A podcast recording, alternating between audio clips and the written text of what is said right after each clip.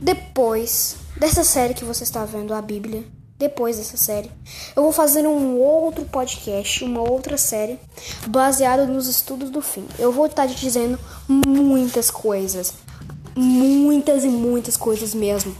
A magia de Cristo, a marca da besta, comerciais, essas coisas. Simbologias e mensagens subliminares, não perca. Logo após o fim da primeira temporada de A Bíblia, vou estar estreando Apocalipse. Não perca.